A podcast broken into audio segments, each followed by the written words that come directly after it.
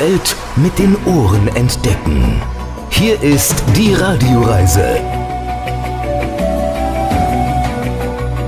Sie hören die Radioreise mit Alexander Tauscher. Ich grüße Sie. Diesmal heißt es Turin Alpin. Wir sind lange in der Metropole Norditaliens, in der Hauptstadt des Piemont. Turin mit seinen vielen Shopping-Arkaden, mit den großen Kirchen, mit dem Leintuch von Jesu Christi. Wir entdecken Turin auch kulinarisch in der Restaurant- und Clubszene. Dabei werden wir auch in der süßesten Verführung schwach. Wo? Das erfahren Sie hier bei uns. Von Turin aus machen wir uns auf den Weg nach Hintertiersee. Was für ein Kontrast, um uns da zu erholen, eben vom Trubel von Turin.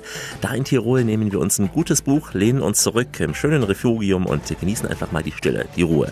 Entspannte Wanderungen gibt's da auch. Und das sind die drei Damen dieser Radioreise. Allora, signori e signori, buonasera. È stato un piacere avere a che fare con Alex. Hier Radioreisen mit Alex. Ich heiße Elena und wir warten auf alle in dieser wunderbaren Stadt Turin. Hallo, Servus, ich bin die Sonja, Viewfinger Concept und freue mich, wenn Sie gerne zuhören und einfach Spaß damit haben. Jo, Spaß gibt's immer.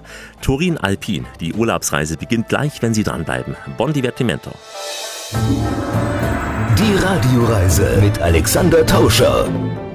Das ist die Radioreise, die Sie zu neuen Horizonten bringt und damit Reiselust wecken soll. Im Studio Alexander Tauscher. Herzlich willkommen hier bei uns in dieser Show.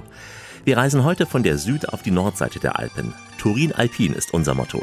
Turin ist der Startpunkt und am Tiroler Tiersee laufen wir ins Ziel ein. Aber erst einmal Buongiorno in Italien, Benvenuti a Torino. Wir kennen Turin als Fußball, als Autostadt, Fiat und der legendäre Club Juventus, zwei Namen, die man auf der gesamten Welt kennt.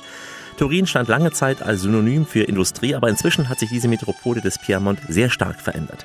Das wird uns gleich Elena erklären, unser Guide heute in Turin. Sie werden sie sehr lange hier bei uns in der Radioreise hören. Wir starten mit dem Lied aller Juve-Fans. Juve nämlich, das Lied einer großen Liebe.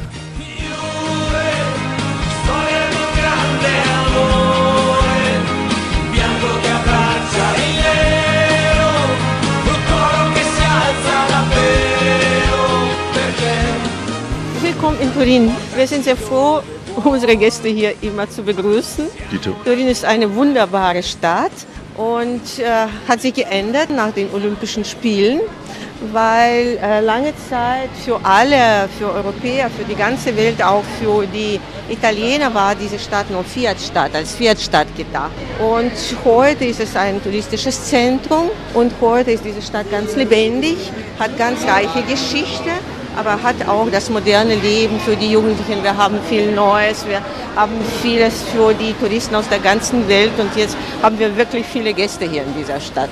Das heißt, erst durch die Olympischen Spiele ist es bedeutend geworden, auch für die Italiener? Ja, also die Olympischen Spiele für die Einwohner der Stadt war schon wirklich ein ganz großer Schritt für die Zukunft. Nicht? Einmal war Fiat äh, Hauptarbeitsgeber äh, für die Stadt ganzen Änderungen, die hier waren, also alles, was wir hier heute sehen, das ist Ergebnis von den Änderungen, die damals waren. Also so entstehen die Fußgängerzonen, die Fassaden wurden in Ordnung gebracht. Die Museen, die hatten wir schon. Also diese königliche Sammlung von Savoy, über 80 Museen auch heute. Also Turin ist wirklich ganz reich.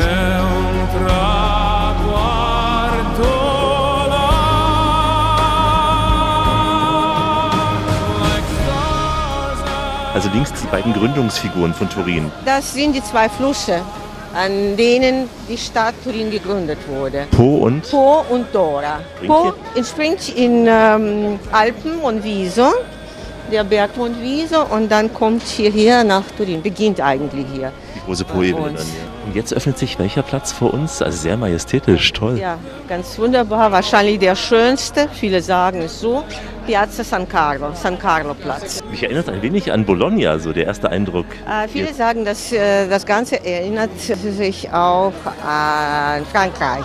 Und eigentlich nach dem französischen Vorbild einmal dieser Platz wurde gemacht, aber von dem örtlichen Architekten. Deswegen alles, was für typisch hier für Turin ist, haben wir auch in diesem Platz. Espresso Kaffee ist nicht einfach nur Kaffee, er ist mehr als ein Café Torino.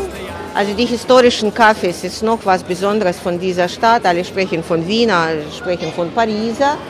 Äh, Wir haben diese Cafés 14 historische, wo diese Atmosphäre des äh, äh, Ende des 19., Anfang des 20. Jahrhunderts ist. Und einmal in diese Cafés reinzugucken, hinter die Fassaden, die streng und gleich sind, ist ganz wichtig. So lernt man die Stadt kennen. Sie unbedingt hier in diesen Cafés unser typisches Getränk Bicerin trinken soll. Also wunderbare Stadt. Normalerweise kommen auch Italiener, sagen, wir sind überrascht. So haben wir uns nicht erwartet. Die Fußgängerzone, hier auch viele Geschäfte, Shopping, alle gehen nach Mailand. In Turin kann man auch wunderbar Shopping machen und dazu haben wir ein ganz großes Kulturprogramm hier.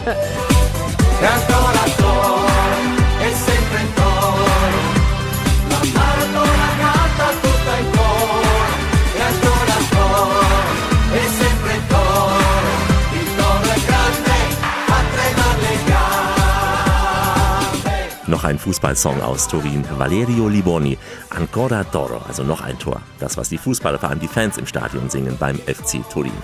Das Getränk Bicerin ist eben auch schon angeklungen. Es war nur ein Appetithappen. Wir nehmen später noch in Ruhe Platz in einem der Cafés von Turin. Lebendig und elegant, immer in Bewegung. Turin ist sportlich, Turin ist prächtig. Die erste Hauptstadt Italiens lädt uns heute ein, die Paläste und Museen zu entdecken, die Parks und Baumalleen.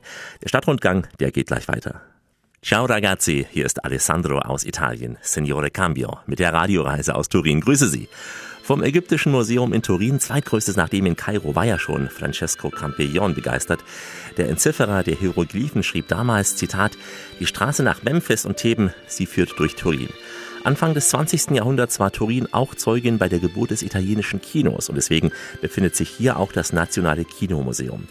Turin war schon immer von einer mystischen Atmosphäre durchdrungen. Das spürt man zum Beispiel heute noch im Dom, und zwar im Dom des heiligen Johannes. Hier wird zu ganz besonderen Anlässen das heilige Leintuch zur Schau gestellt. Es ist das Leintuch, in das der Leichnam von Jesu Christus eingehüllt worden sein soll. Soll, sage ich, denn ganz so sicher ist diese Geschichte nicht mit Jesus. Das wird uns gleich unser Guide Elena erzählen. Jedenfalls ist dieser Ort in Turin einer, den man unbedingt gesehen haben sollte.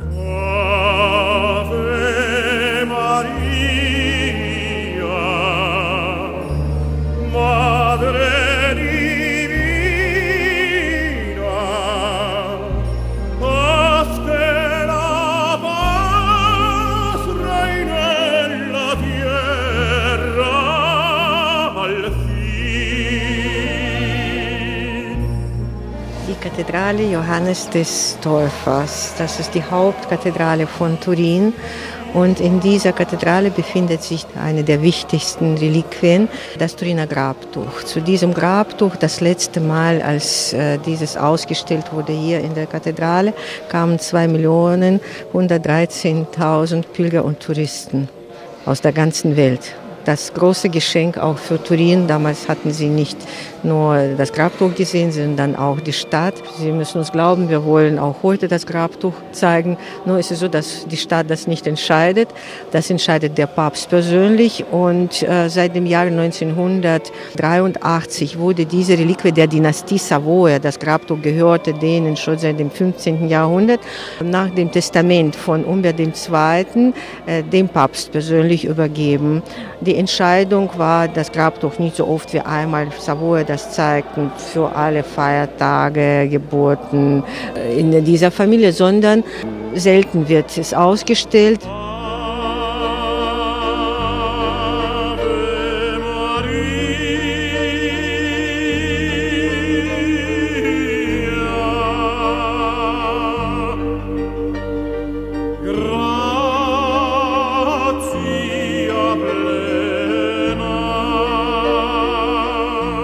Für die Gläubigen, auch für die Touristen ist äh, wichtig, zu dem Grabtuch zu kommen, wenn wir dies auch nicht sehen. In dieser Kathedrale äh, wurde dieses Grabtuch schon seit dem Ende des 17. Jahrhunderts aufbewahrt, in der Kapelle, die der Architekt Varino Guarini damals gebaut hatte. Diese Kapelle sehen wir nur ein Stück, nur die Hauptseiteneingänge sind erhalten geblieben, diesen schwarzen Marmor damals war für Guarini Ende des 17. Jahrhunderts ganz äh, komplizierte Aufgabe für die Reliquie von solch einem Wert eine Kapelle zu bauen. Hatte wunderbar gemacht. Er hatte schwarzen Marmor benutzt, dann je heller wurde Stein, je höher wurde der Stein heller und dann die durchsichtbare Kuppel. Ein Werk von Guarini, das man auch heute sehen kann, nachdem es im Jahre 1997 gebrannt hatte. Also als Notre Dame brannte, da hatten wir hier in Turin an unser Brand gedacht von der Kapelle Guarini. Äh, damals, also die Beschädigungen waren an manchen Stellen bis 75 Prozent.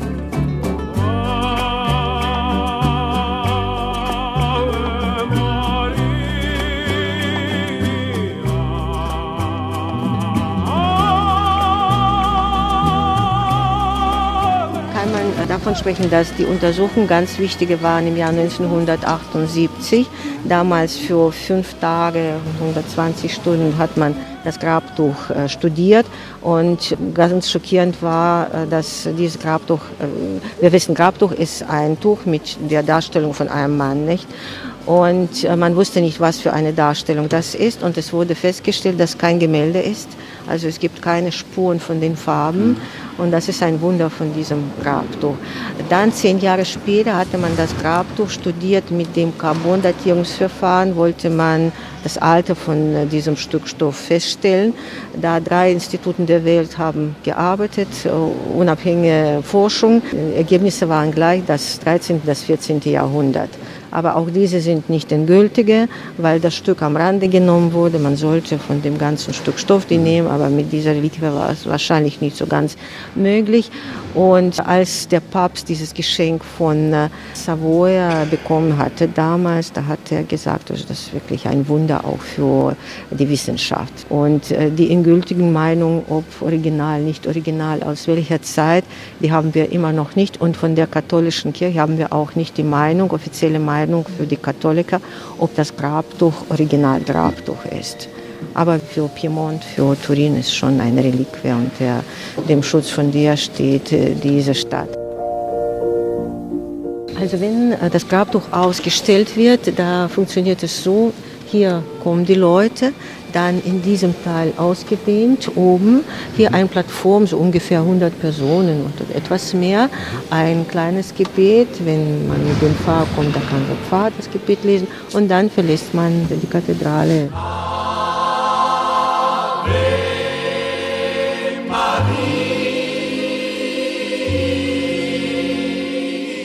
Ave Maria. 4,36 Meter lang und 1,10 Meter breit ist dieses Leinentuch, das ein Ganzkörperbildnis der Vorder- und Rückseite eines Menschen zeigt.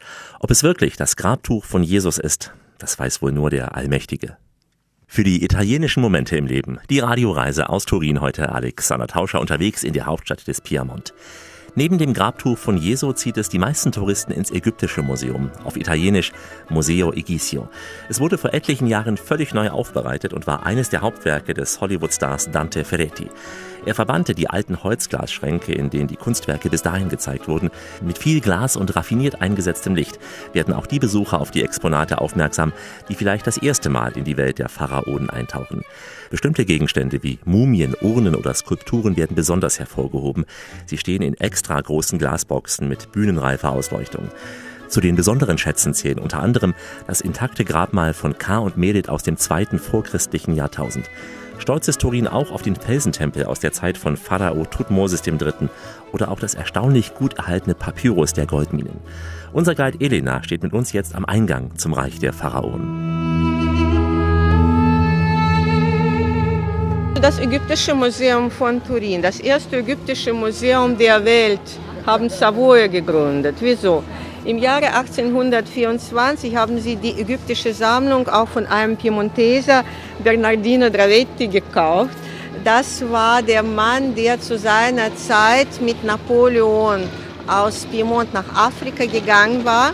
Dort wurde er zum Konsul von Frankreich in Ägypten, verbrachte dort fast 25 Jahre nach dem Sturz von Napoleon privat und in der Sammlung hatte er 5000 Stücke eigentlich, ganz große Sammlung, die er dann in Europa verkauft. Erstmal nicht hier, erstmal sagt man, wurde alles an Franzosen angeboten, aber nicht gekauft, wahrscheinlich auch aus den politischen Gründen, wie man erzählt. Das war unser Glück, sonst wäre das Ganze auch in Louvre.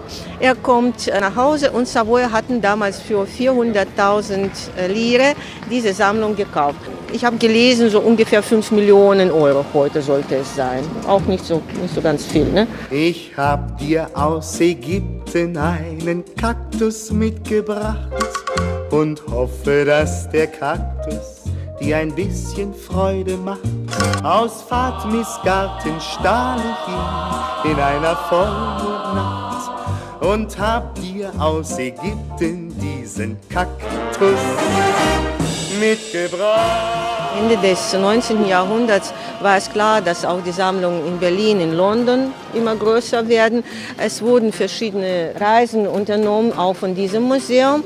Und heute sind es äh, 30.000 Stücke in dieser Sammlung das zweitgrößte ägyptische Museum in der Welt nach dem Kairo-Museum. Das alte, das mittlere, das neue Reich, äh, Papieren, Skulpturen, Mumien, alles ist da. Im Jahre 2015 wurde auch umgestartet, heute ganz moderne Ausstellung über eine der ältesten Zivilisationen der Welt. Also in dieses Museum kommen viele auch, als man noch nicht wusste vor den Olympischen Spielen, wie schön Turin ist. Also man kam zum Turiner Grabtuch und um dieses Museum zu besuchen. Questo è il ballo del qua qua e di un papero che sa fare solo qua qua qua più qua qua qua. Mamma papero e papà con le mani fa qua qua e una piuma vola già di qua e di là. Le ginocchia piega un po', poi scodinzola così, batti forte alle tue mani e vai qua qua. Con un salto vai più in là, con le ali torna qua, ma che grande novità, il qua qua qua. Wir sind jetzt in Piazza San Carlo und äh, vor uns ist das Denkmal für einen der größten Vertreter der Dynastie Savoy. Das ist Emanuel Philibert. Das ist derjenige, der hierher die Hauptstadt verlegt hatte 1563, der hierher später auch das Grabtuch gebracht hatte. Und er ist in dem Augenblick dargestellt, wo er sein Schwert zur Seite bringt, in diese Stadt reinkommt. Also äh, hier ist alles geschichtetreu. Auch das Gerüst ist das, was wir heute in unserer Rüstungskammer haben. Äh, was wir unseren Touristen sagen, was mir gefällt, das hier zu sagen. Also was ihm wahrscheinlich so ein bisschen fehlt, um historisch zu sein, echt historisch, eine Tasse Schokolade in der Hand. Es scheint, als er hierher die Hauptstadt verlegt, er kam zurück aus Spanien, da wurde den Einwohnern der neuen Hauptstadt eine Tasse Schokolade angeboten. Das heißt, Turin ist auch eine Schokoladenstadt.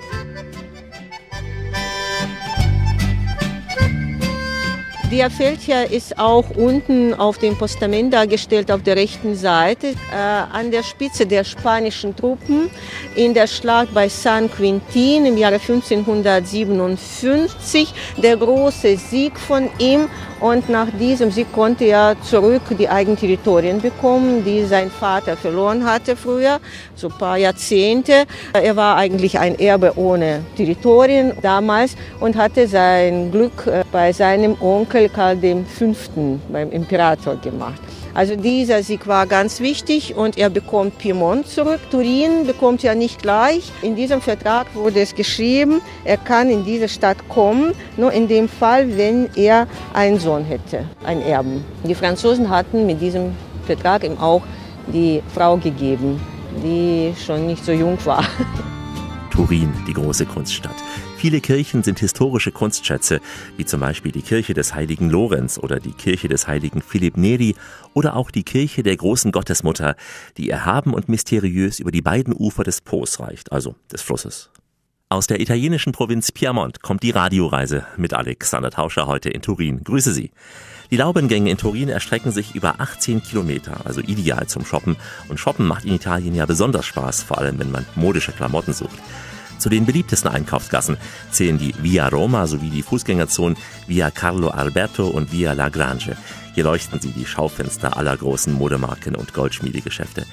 Jünger und zeitgemäßer zeigt sich die Via Garibaldi und etwas intellektueller kann man die Via Po bezeichnen, wegen dieser Buchhandlungen und Schallplattengeschäfte da vor allem. Kunstinteressierte mögen auch die Via Maria Vittoria oder auch die Via della Rocca wegen der etlichen Kunstgalerien. Unser Guide Elena bleibt nun in einer der Laubengänge vor einem besonderen Objekt stehen. Ein Stier, das Glück bringen soll. Zur Einstimmung hier ein kurzer Rap auf Torino mit den coolen Jungs von Chacha.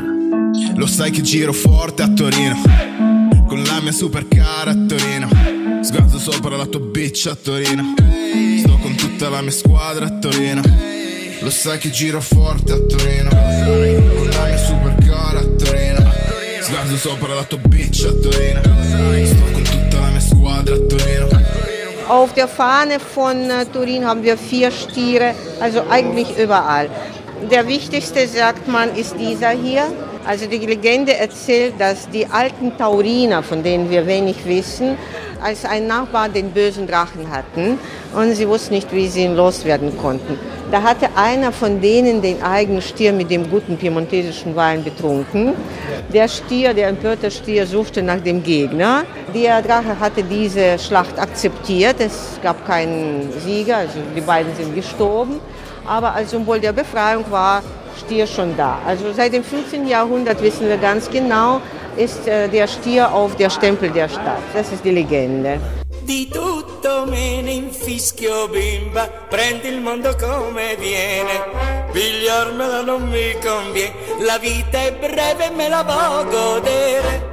Also man muss sich konzentrieren, sagt man hier, auf den Wunsch. Dann ist ganz wichtig, auf der richtigen Stelle zu sein. An dieser Stelle können Sie einfach stehen oder so ein bisschen tanzen oder springen oder so ein bisschen rücken, wie Sie wollen alles machen, was sie wollen. Einmal hat man mich gefragt, ob man da drauf auch liegen kann. ich sage Ihnen, was die Einwohner der Stadt machen. Also sie äh, sind äh, keine Touristen, sie möchten die Aufmerksamkeit auf sich selber nicht schenken, aber den Stier vergessen sie kaum. Sie gehen vorbei, ohne dass jemand sieht, betreten sie die richtige Stelle und dann gehen sie weiter. Die Zahl der Wünsche ist unbegrenzt.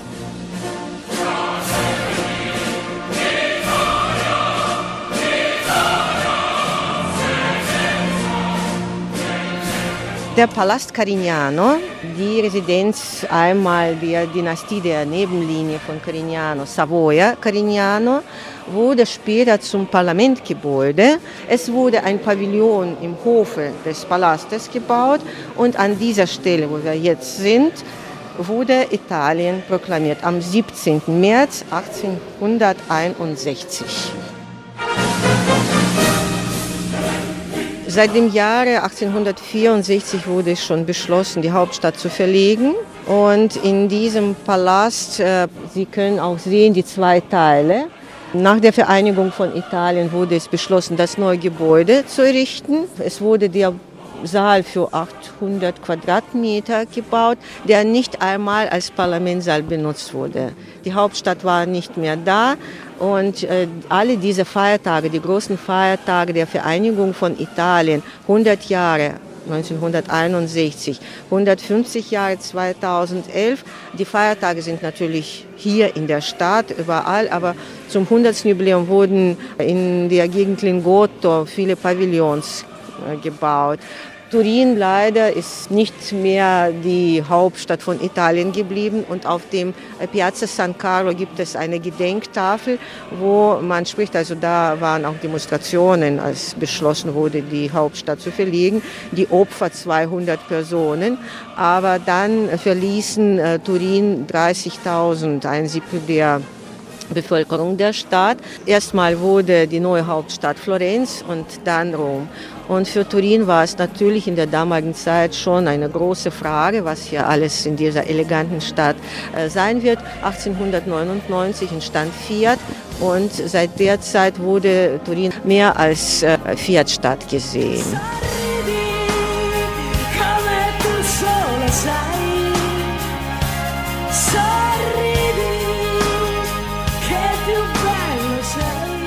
Mit den Olympischen Spielen 2006 haben wir hier wieder eine, eine neue Geschichte von Turin, also von Arbeiterstadt zum äh, Kulturzentrum und auch äh, zum wissenschaftlichen Zentrum, jetzt mit Internet 5G, also die erste Stadt, die, diese Verbindung in Italien ist auch Turin. Also heute präsentiert sich diese Stadt als die Stadt der neuen Technologien, die modernsten Technologien. Also die Stadt entwickelt sich in diesem Sinne weiter.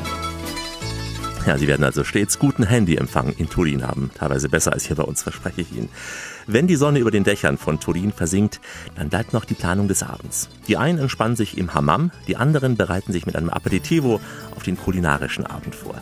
Wir haben gleich die passenden Tipps und machen uns dann gestärkt auf den Weg von Italien über die Alpen nach Österreich. Wie immer an dieser Stelle, auf Weiterhören. Die Welt mit den Ohren entdecken. Hier ist die Radioreise mit Alexander Tauscher. Richtet auf eure Lauscher, denn hier spricht der Tauscher, der Alexander, grüßt sie alle miteinander und wünscht auf diese Weise eine schöne Radioreise. Turin Alpin ist heute unser Streckenplan. Noch sind wir in Bella Italia. Eine Reise nach Turin ist auch eine Reise im Zeichen des guten Geschmacks. Die Vorspeisen bestehen aus mehreren Gängen mit Fleisch, Fisch, Gemüse, Ei, Wurst und Käse. Dazu werden meistens die sogenannten Grissini gereicht, die im 17. Jahrhundert für den Prinzen Victor Amadeus von Savoyen kreiert wurden. Als erster Gang dürfen die Agnotti nicht fehlen. Das sind mit Fleisch gefüllte frische Eiernudeln. Sie werden mit Bratensoße, Butter und Salbei oder auch in eine Fleischbrühe angerichtet.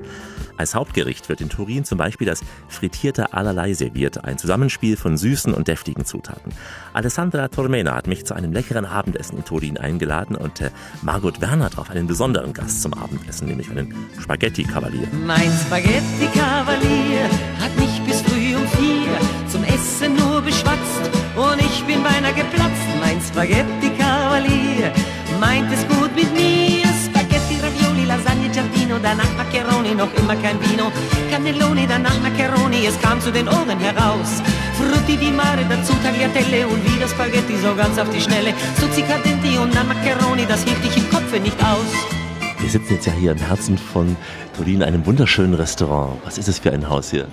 Das ist das Porto di Saverna. Das ist ein typisches piemontesisches Restaurant im Stadtzentrum. Und wir werden typische äh, piemontesische Gerichte essen. Mit, klar, mit äh, typischen piemontesischen Weine wie Dolcetto und Erbaluce di Caluso. Das ist ein Wein aus der Provinz Turin wird auf dem Speiseplan sein heute? Wir werden ja typische Gerichte. Es ging jetzt schon los mit kleinen Vorspeisen. Als Vorspeise, wir werden Pfeffer mit Bagna Cauda, so warme Soße, die werden mit Knoblauch, Olivenöl und äh, Anchovies vorbereitet. Und dann werden wir Caponette, das heißt gefüllte Kohle mit Fleisch und Gemüse. Und dann werden wir rote Flangemüse und äh, als Hauptspeise werden wir Tajarin al Castelmagno. Das ist äh, eine Nudel, Eiernudel, die werden mit äh, Castelmagno-Käse gegessen. Ist die Küche hier in Turin so eine Mischung aus mediterran und alpin oder wie würden Sie es beschreiben? Wow, es ist wirklich typisch piemontesisch, aber findet man auch in Küchen aus der ganzen Welt. Wissen Sie, dass Turin wird meist eine äh, mediterranische Stadt. Wir sind mehr ähnlich nach Paris. Sie sind ja auch nah an Frankreich, auch, hat ja. auch einen Einfluss, ja? Wir sind eine halbe Stunde weit weg von Grenze mit Frankreich und einige Gerichte sind so ähnlich wie in Frankreich. Und gilt ja Bologna als die fette Stadt, als die kulinarische Metropole Italiens. Wie würden Sie das Angebot in Turin beschreiben? Ja, Turin hat wirklich viel anzubieten. Entweder Kultur, wir sprechen über das Nationalmuseum der Filmkunst der Mole Antonelliana.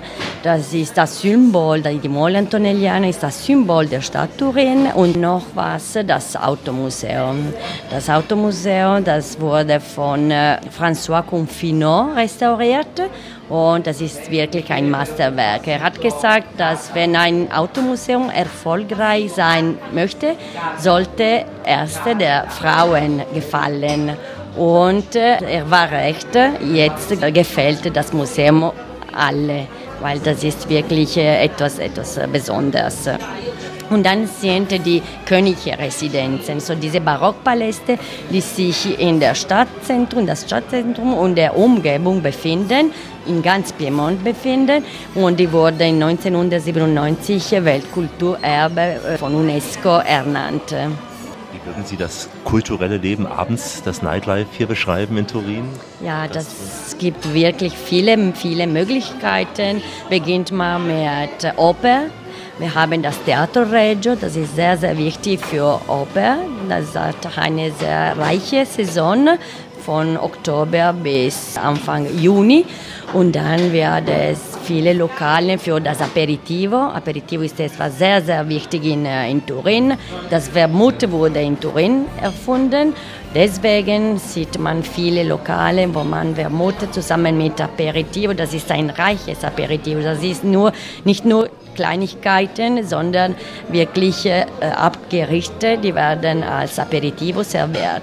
Das heißt, man trifft sich so gegen 18 Uhr, 19 Uhr schon, ja, nach ja. der Arbeit auch, ja. wochentags auch? Um 19 Uhr ungefähr. Nach der Arbeit trifft man äh, Kollegen und Freunde für Aperitivo. Und das ist wirklich etwas ganz, ganz typisch. Und mit einem Wermut, das ist perfekt.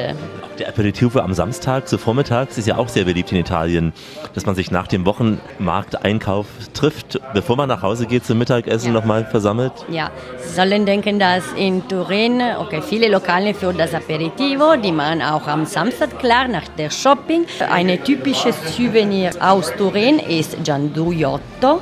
Das ist äh, Haselnusscreme gemischt zusammen mit Schokolade. Ich frage mich, wie Sie alle Ihre tolle Figur behalten bei diesen Köstlichkeiten. Die Italiener sind ja schlank, Männer wie Frauen. Nein, das ist wahr, dass wir nicht jeden Tag äh, Gianduiotto oder Schokolade essen, aber äh, Schokolade, sagt man, das ist gut für die Gesundheit. Sehr schön. So. Sehr schön. Ach, wie lecker. Einem echten Turiner Abendessen muss auch ein vergnügliches Ritual vorausgehen, das am späten Nachmittag in den Cafés und Clubs entlang des Flusses Po zelebriert wird, nämlich der legendäre Aperitivo. Zu einem Cocktail oder auch einem Glas Wermut gibt es belegte Brötchen, Platten mit Wurst und Käse, Nudeln und Reisgerichte. Oh, der Speichel läuft. Wir müssen eine kurze Pause machen. Sie sind im besten Urlaub, den Sie sich vorstellen können. Völlig kostenfrei, aber mit ganz vielen Erlebnissen. Die Radioreise mit Alexander Tauscher aus Turin. Grüße Sie. Wenn Sie im Laufe des Tages bei einem Spaziergang unter den eleganten Laubengängen von den Schaufenstern der Konditoreien und auch historischen Cafés angezogen werden, kein Wunder. Den süßen Verführungen können nur ganz wenige widerstehen. Pralinen, Torten, kleine Windbeutel und die heißen süßen Getränke, Biccerini, Sabayone oder auch Trinkschokolade. Auch das handwerklich hergestellte Eis kommt aus Turin. Im Jahr 1937 wurde das Pinguino kreiert, ein mit Bitterschokolade überzogenes Eis. Noch einmal Elena. Galeria Subalpina schon die zweite Hälfte des 19. Jahrhunderts gebaut von der Bank, Industriellen Bank Subalpina, im Eklektikstil. Und hier war Treffpunkt von den Einwohnern der Stadt. Hier war auch der Ort, wo einmal Filmgeschichte von äh, Turin begann, weil Turin die Wiege von dem italienischen Kino eigentlich ist. Und äh, diesem Café, heute Kinotheater gegenüber, Baratti Milano Café, gehört zu diesen historischen Cafés ist ganz elegant und äh, ist zu empfehlen, auch dieses historische Café zu besuchen. Einmal die Aristokraten waren hier. In der Literatur in Italien wurde Baratti mehrmals beschrieben, wie die Frauen dann Schokolade aßen und dann in die Finger gelegt hatten. Die Werkstätten von Schokolade waren hier ganz zahlreich. Wir haben auch sehr viele Schokoladenrekorde, zum Beispiel die erste harte Schokolade wurde hier in Turin hergestellt. Die erste Lizenz für den Verkauf der Schokolade an Publikum wurde äh, erstmal in Europa hier gemacht, 1678. Äh, unsere Madame Maria Giovanna Battista Savoy Nimur hatte das gemacht. Also dem Schokoladenmeister Giovanni Ari wurde Lizenz gegeben, Monopol für mehrere Jahre, um Schokolade zu verkaufen. Ganz reicher Mann der damaligen Zeit. Auch heute die Schokoladenmeister fühlen sich wohl hier in Italien. Die reichste Familie in Italien 2010 äh, waren Schokoladenmeister, die Sie wunderbar kennen. Das ist die Familie Ferrero. Aber man muss sagen, Ferrero in Turin, da betrachtet man so ein bisschen von oben an. Ferrero ist 1946, hier haben wir das 16. Jahrhundert. Die äh, Rohstoffe, die man hier benutzt, also in diesen kleinen Werkstätten, sind schon ganz hohe Qualität. Alle kennen Schokolade von der Schweiz. Wunderbar auch, also Milchschokolade haben Schweizer gemacht. Aber geschichtlich ist es schon ganz klar, dass auch die Schweizer die Herstellung von der Schokolade hier in in Turin kennengelernt hatten. Schokolata! Typische Pralinen von Turin, die heißen Gianduiotti. Giandu ist Karnevalmaske von Turin und äh, die Form von diesen Pralinen ist die Form von seiner Kopfbedeckung, dreieckig im Schnitt. Geschmack von Gianduiotto kennt eigentlich jeder, weil einmal im Leben haben alle Nutella gekostet und Nutella ist nichts anderes als die schlechte Nachahmung von dem Turiner äh, Gianduiotto. Also das ist das, was man mitnehmen kann. Was man nicht mitnehmen kann, aber hier unbedingt in Turin kosten müsste, in allen diesen historischen Cafés, in einem oder in allen auch, äh, das ist das typische Getränk von Turin, das äh, Bichirin heißt. Bichirin, Bikirin, in der Übersetzung ein kleines Glas. Das Glas ist nicht klein und in diesem Glas sind drei Schichten. Heiße Schokolade, heißer Kaffee und die kalte Sahne oben. Man gibt einen Löffel dazu, darf man nicht benutzen. Also wenn man das Ganze umrührt, das ist nicht mehr Bichirin. Man muss die zwei heißen Schichten über die kalte trinken und das Ganze genießen. Ohne Bichirin darf man Turin nicht verlassen. Das ist hier der beste Platz dafür? Es gibt 14 historische Cafés und Restaurants in Turin.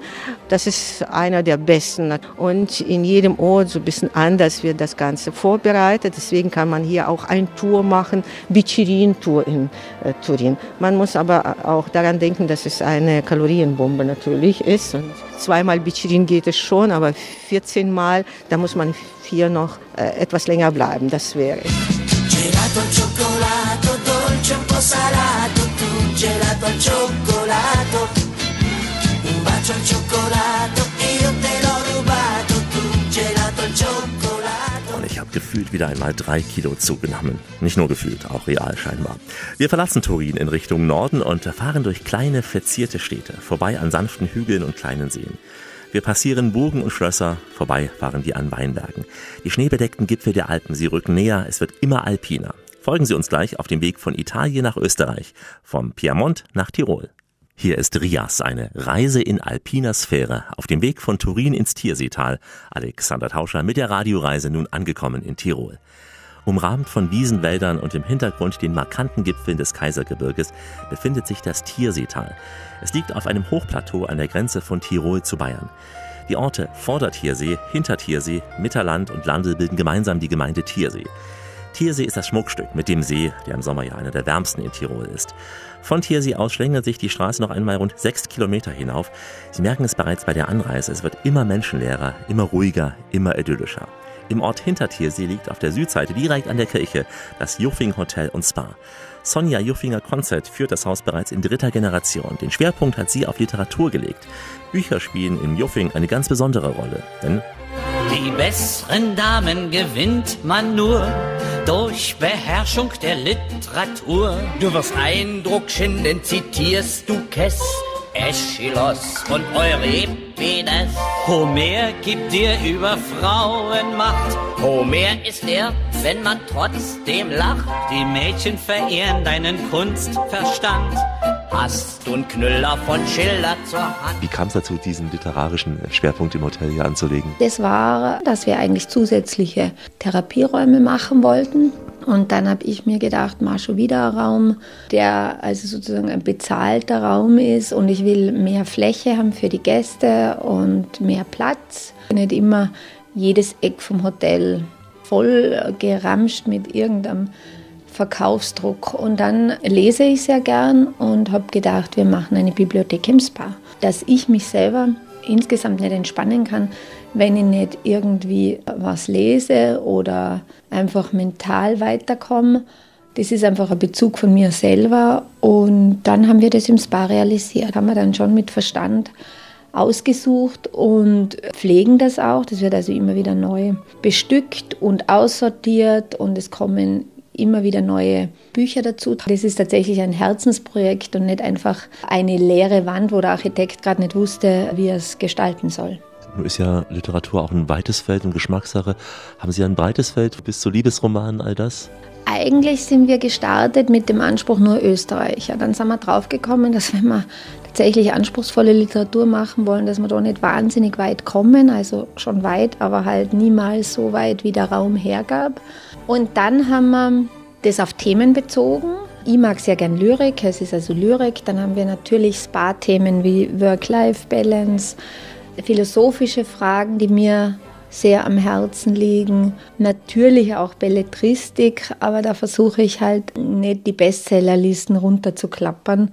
Wir haben ein bisschen Zeitgeschichte und ein bisschen Natur, Bergführer, Blumenführer, also das Alpine, das wir hier haben. Der große Schwerpunkt sind Tiroler Autoren. Ich habe mit diesen Autoren und Autorinnen Tirol von einer anderen Seite kennengelernt. Das ist sehr, sehr spannend. Sie haben ja nicht nur im Spa, auch in der Kamin-Lounge und auch auf dem Zimmer Bücher. Ja, irgendwann gingen die Wände aus und dann wollte man einfach sozusagen für jeden Gast eine einzelne Bibliothek im Zimmer. Es sind pro Zimmer ungefähr 10 bis 15 Bücher zu einem bestimmten Thema. Also da gibt es schon auch einen Sinn dahinter und eine Methodik. Und diese Methodik können Sie nachlesen in unserer Online-Bibliothek unter www.biblioweb.com www.ccc.at slash Juffing. Man kann auch als Gast, wenn man ein Buch angefangen hat, hier zu lesen, es nicht zu Ende gebracht hat, es unter Umständen mit nach Hause nehmen, dann zurücksenden. Machen da Gäste auch Gebrauch davon? Sehr viel. Also immer. Die schicken es mir auch immer. Also das ist überhaupt kein Problem. Die nehmen das mit. Entweder bringen sie es mir, wenn sie das nächste Mal kommen, oder sie schicken es mir. Wir haben auch so Zitate von Autoren auf den Teppichen, habe ich gelesen, auf einigen. Was sind das für welche und wo findet man die? Wir haben die Teppiche gemacht nach einem Text vom Raoul Schrott. Und zwar ist es in einem seiner frühen Werke drinnen. Und das ist ein Text über Hotel, über Hestia und Hermes. Und zwar ist Hestia die Göttin des Herdes und sozusagen das Zentrum des Hauses. Und der Hermes ist der Götterbote und der schweift immer aus und kommt zu ihr zurück. Also dieses Weggehen des Götterboten braucht immer ein Zentrum, sonst kann er nicht weggehen. Die Idee Anscheinend kommt der Wortstamm Hotel aus die, von dieser Hestia und das ist der Herd. Und das finde ich eine ganz schöne Idee, weil ja das Zentrum von unserem Haus tatsächlich der Herd ist und immer gewesen ist. Und das hat mir sehr viel Freude gemacht und ist eine Aufwertung natürlich auch für die Küche und die Köche insbesondere. Das ganze Projekt heißt ja Literatur am Kirchturm, weil wir direkt am Kirchturm sind. Also das nächste Haus, unser nächster Nachbar ist die Kirche. Und diese Lyrik, die wir damals ausgesucht haben, das haben wir ganz am Anfang Gäste zu mir gesagt, mein Gott, warum machst du das nicht so, dass man das wechseln kann? Das geht dir ja nach zwei Wochen total auf die Nerven und das geht ja auch den Gästen auf die Nerven. Und das hat sich aber eben überhaupt nicht herausgestellt. Das Gegenteil war der Fall. Ich gehe da ja jeden Tag, teilweise zehnmal dran vorbei und erfreue mich heute noch daran und zwar inniglich. Also das ist seitenüberspannend und das ist einfach tatsächlich Literatur und macht einfach auch nach Jahren enorme Freude und gibt mir Kraft. Ich las in der Morgenpost des Juffing ein schönes Zitat, habe es mir abgeschrieben. Das heißt, glücklich sein bedeutet nicht, dass alles perfekt ist. Es bedeutet, dass man mit der Unvollkommenheit im Augenblick gut leben kann. Man kann es auch so sehen. Glücklich sein heißt nicht, das Beste von allem zu haben, sondern das Beste aus allem zu machen. Im Büro, im Klo und sonst wo, wo auch immer Sie uns gerade hören. Schön, dass Sie dabei sind hier, Alexander Tauscher mit der Radioreise aus einem abgeschiedenen Tal in Tirol, dem Tierseetal. Ich könnte hier wandern, ich könnte nach Kufstein zur Festung fahren oder auch das Festspielhaus besuchen, aber diesmal gibt's nur einen kleinen Ausflug gleich am Ende. Ich bleibe noch etwas länger im Juffing Hotel. Die Literatur zieht sich wie ein roter Faden durch das gesamte Haus. Im Treppenhaus auch an den Gängen da regen Literaturzitate zum Nachdenken an. Fast 4000 Bücher stehen verteilt über mehrere Bibliotheken und sämtliche Zimmer bereit. In einem Zimmer gibt es zum Beispiel die Literatur zur Kaiserin Sissi und den Habsburgern, in einem anderen Comics und Karikaturen.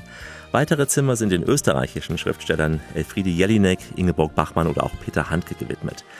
Kann man nur hoffen, dass sich das Wetter, so wie bei mir zeigte, etwas wolkenverhangen, damit man bei seinem Buch bleiben kann. Da hat man wenigstens auch kein schlechtes Gewissen, wenn man so den ganzen Tag mit dem Bademantel ja, auf der Couch rumliegt im Spa und sich denkt. Will ich ein Buch zum Lesen?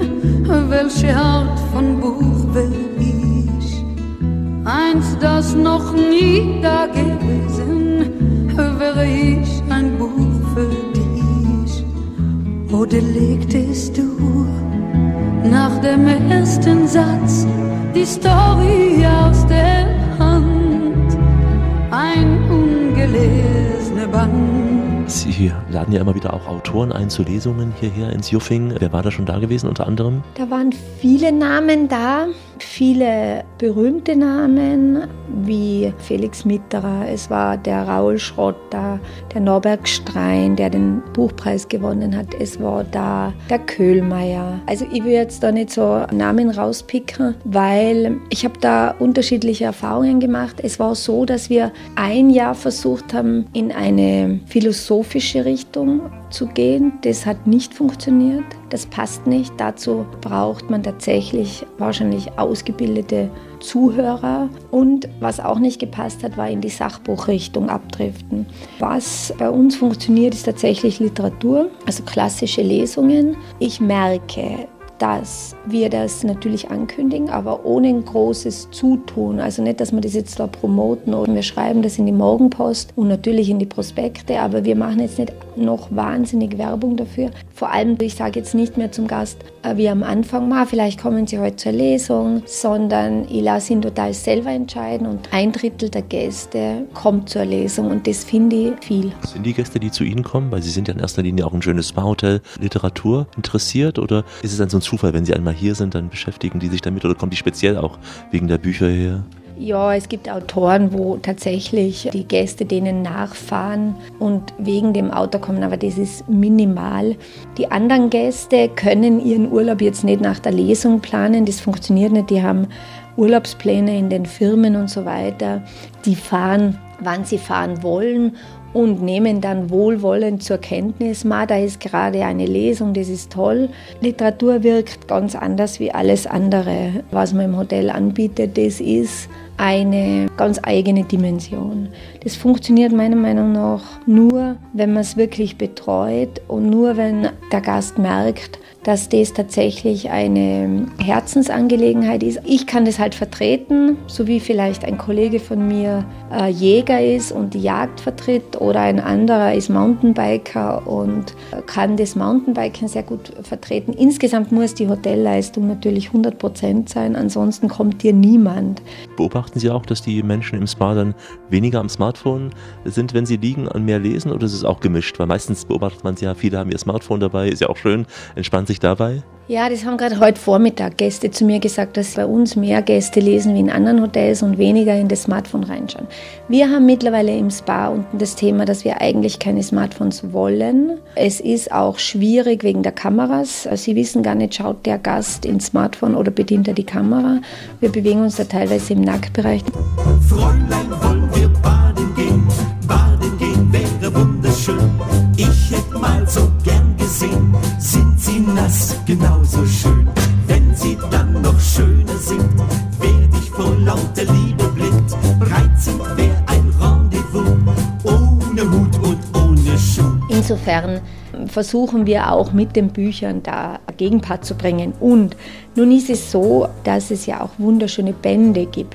Man muss nicht immer gleich einen Roman lesen oder einen dicken Wälzer. Man kann da sehr viel machen. Die Lyrik ist, eignet sich natürlich wunderbar, dass du da liegst und diese Gedichte da auf dich wirken lässt. Aber es ist nicht jedermanns Sache und ich versuche wirklich da für jeden was dabei zu haben und ich sehe da schon einen Weg.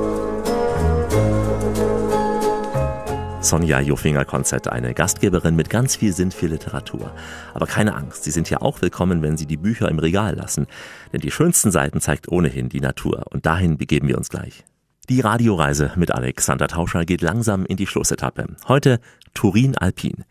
Wir sind im sanften alpinen Gelände, in einem Ort, der abgeschieden vom großen Lärm der Welt ist. Ein kleines, ruhiges Dorf hinter Tiersee. Der Name ist hier Programm. Hier kennt man sich, hier kennt man auch die Lieferanten. Das zeigt sich zum Beispiel auch beim Frühstücksbuffet. Brot vom Biobäcker aus dem benachbarten Bayerisch Zell, Wurst von der Biometzgerei in Vordertiersee oder auch Bergkäse von der zehn Minuten entfernten Ackernalm, der höchsten Käserei Österreichs. Wer diesen Urlaub mag, der ist hier ganz genau richtig, sagt Jofing-Gastgeberin Sonja Jofinger-Konzett. Hinter Dirse hat natürlich diese zwei Hausberge, den Höhlenstein und den Pendling. Du bist in anderthalb Stunden am Höhlenstein. Der Höhlenstein liegt in einem Kessel. Du kommst da rauf. Ich finde, der Höhlenstein ist schon was ganz Besonderes. Das ist einfach sehr tirolerisch, also sehr unserer Region entsprechend. Am Pendling hat man eine traumhafte Aussicht äh, aufs ganze Inntal. Das ist ja der Berg, an dem alle vorbeifahren, wenn sie in Kufstein auf der Autobahn sind. Da ist auch natürlich sehr viele Gäste aus dem bayerischen Raum. Da muss man ein bisschen schauen, dass man unter der Woche raufkommt. Der Höhlenstein ist nicht so überlaufen. Beide Berge, die sind einfach unsere Hausberge und ich gehe ganz schnell da zum Höhlenstein rauf. Das ist für mich natürlich super schön und ich empfehle es allen Gästen, die bei uns sind. Mein Bruder würde jetzt sagen, der Veitsberg ist ohne Einkehrmöglichkeit. Und wenn man beim Veitsberg oben ist und auf eine Seite schaut, dann sieht man die Ackernalm und schon Zivilisation, also Straßen, Menschen. Auf der anderen Seite sieht man tatsächlich nur Wald, Wald und Berge. Wenn man sich auf die eine Seite hinsetzt, in ein Grün. Und das ist dermaßen beruhigend und dermaßen für mich wichtig. Energiewanderungen wurden hier angeboten früher, weil hier besondere Kraftplätze sind rund um den Tiersee. Die werden immer nur angeboten. Die Kraftplätze sind ja da. Man muss nur aufpassen mit den Kraftplätzen, dass man sie nicht inflationär verwendet. Sobald dann alle hingehen, verliert es natürlich an Wirkung. Also wir Einheimischen dort sicher jeder von uns seinen eigenen Kraftplatz. Wenn ich an meine Tanten denke und an mich, dann haben wir unterschiedliche Kraftplätze, wo wir hingehen. Man muss immer mit dem Menschen sich den anschauen und dann sagen, gehen Sie dort oder dorthin, weil der muss das ja annehmen. Also das nützt ja nichts zu sagen, dieser Kraftplatz, wenn er das Thema Kraftplatz nicht in sich drinnen hat. Also für mich gibt es wirklich zwei, drei gewaltige Plätze, aber die kann ich nicht am ganzen Hotel sagen, weil dann ist das sinnlos. Nicht? Dann sitzen die da alle an diesem kleinen See und das bringt ja nichts mehr. Nicht? Die Ruhe ist so das, mit dem Sie werben können. Ja? Sie sind hier so ein abgeschiedenes Teil, nicht mit dem ganz großen Durchgangsverkehr und Sie haben die Kirche zwar mit den Glocken, aber ansonsten relativ ruhig hier. Ja, und das, glaube ich, ist immer der, der ganz große Vorteil mittlerweile, weil viele Orte wirklich komplett überlaufen sind. Aber es gibt auch hier Leute, die sagen, das ist mir jetzt zu langweilig oder die sagen, mein Gott, aber ich wollte doch von einer Eisdiele zur anderen schlendern mit meinem Mann. Das muss man natürlich sagen, das verstehe ich, ist legitim. Nur dann ist hinter Hintertiersee falsch. Das ist einfach so. Hinter Hintertiersee ist komplett abgeschieden. Man hört nichts. Meine Lieblingszeit ist die Zeit, wenn die Kühe von den Almen kommen, weil dann die Bauern die Kühe noch auf den Wiesen lassen und dann in der Nacht die Glocken bimmeln. Und das ist einfach meine intensivste Lebenszeit, weil ich das als Kind schon so sehr geliebt habe. Und an dem mache ich jetzt hinter dir sehr fest, an diesen ganz leisen Glockenläuten in der Nacht. Es hat halt eine Qualität und die Qualität liegt tatsächlich in der Ruhe und in dem nicht so dominanten Tourismus. Also das ist sicher besonders.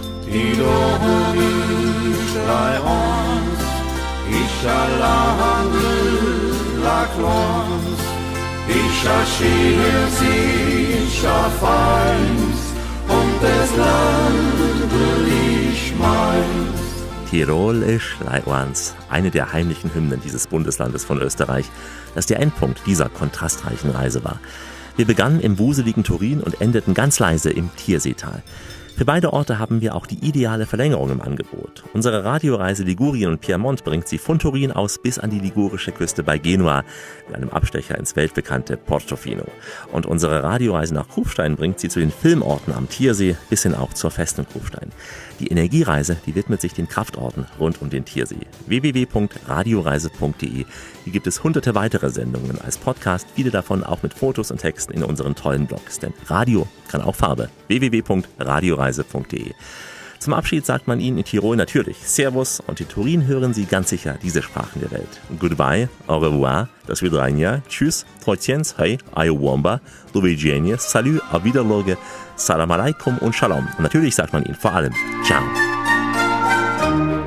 Grazie mille ad Alex di Radio Rise, è stato veramente un piacere e spero di vedervi tutti qui a Torino e in Piemonte nei prossimi mesi, nei prossimi anni, ne vale veramente la pena, vi aspettiamo tutti. Grazie ancora Alex. Oh bella ciao, bella ciao, bella ciao, ciao, ciao, il capo in piedi col suo bastone.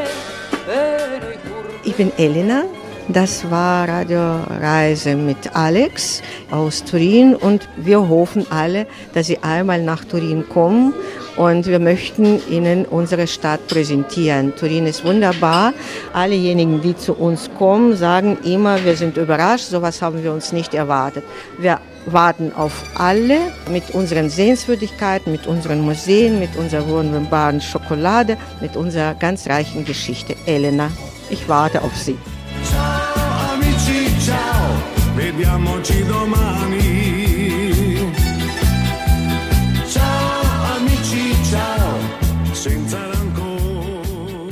Ich bin die Sonja. Ich grüße die Zuhörer aus dem schönen und ruhigen Hintertiersee, ganz in der Nähe von Kufstein. Vielleicht besuchen Sie uns mal im Tierseetal.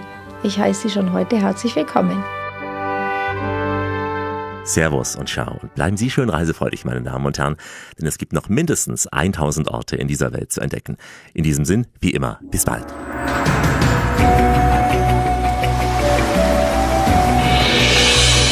Wenn du es spürst, machen wir alles richtig.